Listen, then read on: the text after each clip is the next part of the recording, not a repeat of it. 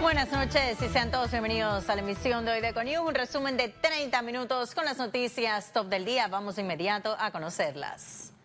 Tal como sucedió con la designación de los magistrados, el nombramiento del nuevo procurador fue recibido de manera positiva. Todo lo demás es igual. Más allá de elogiar la trayectoria del nuevo procurador, el espaldarazo fue para el método utilizado por el Ejecutivo. Creemos que se ha seguido un método que es el correcto donde uno puede extrañarse es por qué no se utiliza este método siempre y no se ha utilizado en el pasado, que es en base a la eh, meritocracia y a buscar a los mejores candidatos y hacerlos concursar por las posiciones. Los nombramientos deben ser nombramientos basados en competencias, en reputaciones, en la capacidad para hacer el puesto, en las personalidades y en la trayectoria. Junto a los nuevos magistrados se abre la puerta a una posible mejor justicia. Esperamos de parte del nuevo procurador, el licenciado Ulloa, que enfrente esa tarea con fortaleza, con verticalidad, que haga investigaciones sin mirar a quién ni importar a quién. Eso es lo que quiere el pueblo panameño. Sin embargo, la tarea se sabe difícil. Lo importante es que hereda 70 a 100 casos de alto perfil que han ido avanzando y que deben de ser terminados, deben de llegar a su lógica conclusión, que o van a juicio o se, y se declaran culpables o inocentes, pero que no se quedan estancados. Los retos son enormes. Eh, habremos nombrado a una persona, pero los problemas siguen siendo exactamente los mismos. Eh, impunidad, eh, juicios y procesos lentos y selectivos esto hay que superarlo por el bien de la justicia y el país. Hay que respetar el debido proceso. Eduardo Ulloa Miranda asumirá el cargo de Procurador General hasta el 2024. Josibel Ávila, Econews. Y estos hechos, por lo que él está Rigoberto González Montenegro, procurador de la Administración, podrá continuar con la investigación que realiza la Procuradora General Kenia Porcel. El magistrado de garantías Luis Ramón Fábrica declaró no legal la solicitud para que González Montenegro se declarara impedido de continuar con la investigación. La investigación por la presunta comisión de los delitos contra la administración pública se mantendría bajo la batuta de González Montenegro hasta el primero de enero, cuando sea efectiva la renuncia de Kenia Porcel como procuradora general. Se demostró que no se aportó una sola prueba que sustentara la petición eh, que él presentó en cuanto a que se acreditara la causal de impedimento que se hubiera podido aducir. A falta de prueba, lo que procedía era lo que ya se decidió. Sobre Ahora, falta de recursos y todo eso, que era lo que... yo, yo lo dije en la audiencia y lo digo con todo el respeto. Simple y llanamente hubo un titular que no se asemejaba a lo que yo había declarado. Y lo dije ahí, yo dije, no estoy seguro que no se hizo de mala fe.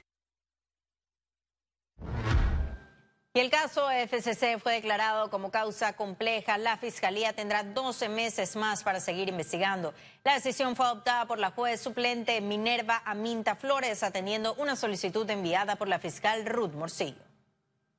A través de su cuenta de Twitter, la Procuraduría publicó que a petición del Ministerio Público, la juez undécima del circuito de lo penal acepta declarar causa compleja por un año el caso FCC, una investigación que inició en abril de 2017 y en la que se ha colaborado con la Fiscalía de España en este caso de corrupción internacional.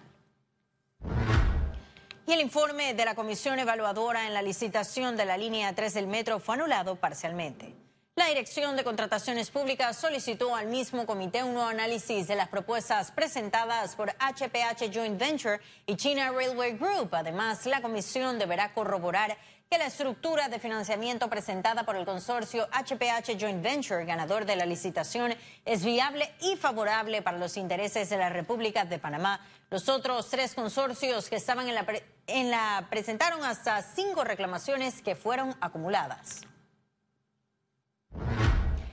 Y Panamá entró por primera vez en el ranking mundial de educación virtual. Aquí le contamos. La Universidad del Istmo entró en el ranking mundial de las 25 mejores ofertas de educación virtual. La educación virtual flexibiliza los aspectos que son negociables, pero no los no negociables. Es decir, yo puedo interactuar contigo, puedo transmitirte conocimiento, hay espacios y hay herramientas que deben ser usadas adecuadamente, pero claro que puedes aprender a través de un medio virtual. La investigación que midió a 140 universidades fue realizada considerando tres indicadores macro. Tienen que ver con la institución, el actor, que sería el docente y el estudiante, y la formación. Hay un porcentaje, un peso en cada uno de los subapartados, enviando un cuestionario, aplicando encuestas, es decir, hacen mediciones tradicionales como mediciones web para poder generar la información que requieren eh, para el ranking FSO. Esta selección exigía un mínimo de docencia online de 70%. Es la primera vez que Panamá ingresa tras intentos desde el 2017. Ciara Morris, Econews. Economía.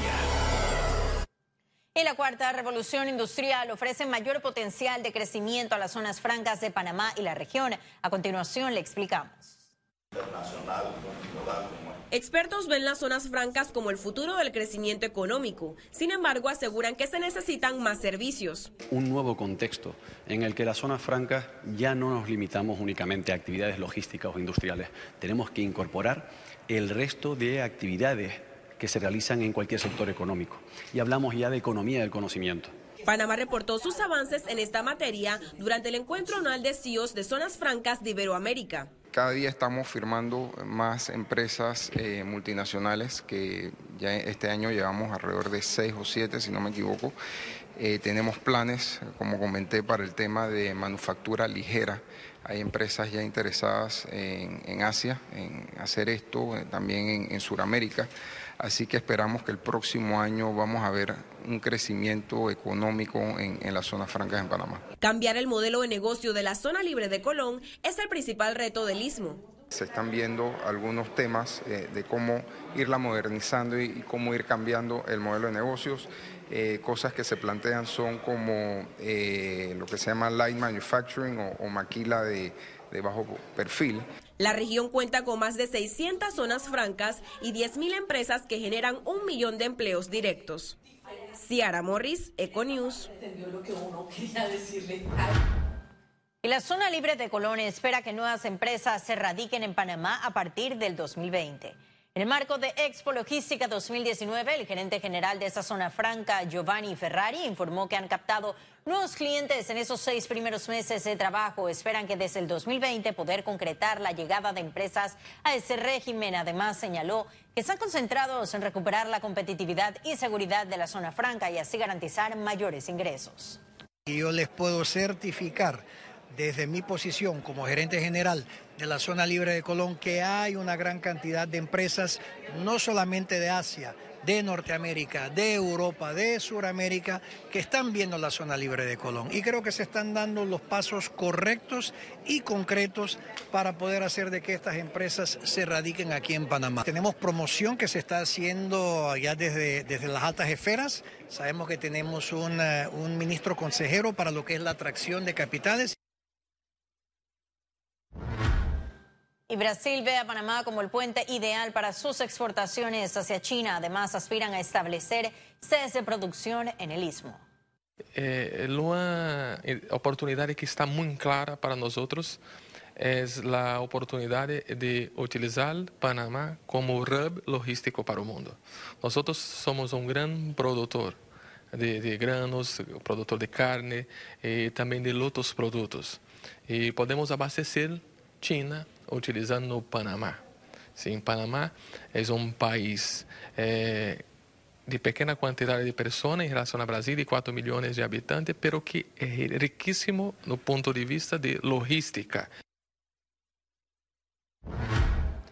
Y ahora sí ha llegado el momento de conocer un resumen de la jornada bursátil de este 11 de diciembre. Iniciamos. El Dow Jones cotizó en 27.911 con 30 puntos, sube 0.11%.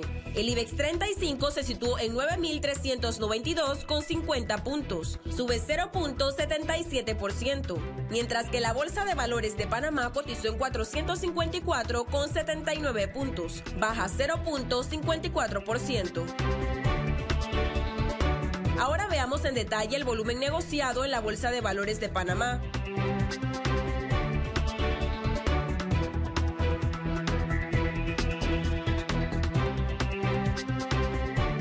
Total negociado 20 millones 307 mil 11 con 17 centavos. Y en breve estaremos de regreso con las notas internacionales. Pero recuerde, si no tiene oportunidad de vernos en pantalla, puede hacerlo en vivo desde su celular a través de una aplicación destinada a su comodidad y es cable on the go. Solo descárguela y listo. No se vayan que en breve estaremos de regreso con mucho más de la emisión de hoy de Econios. Ya lo vemos.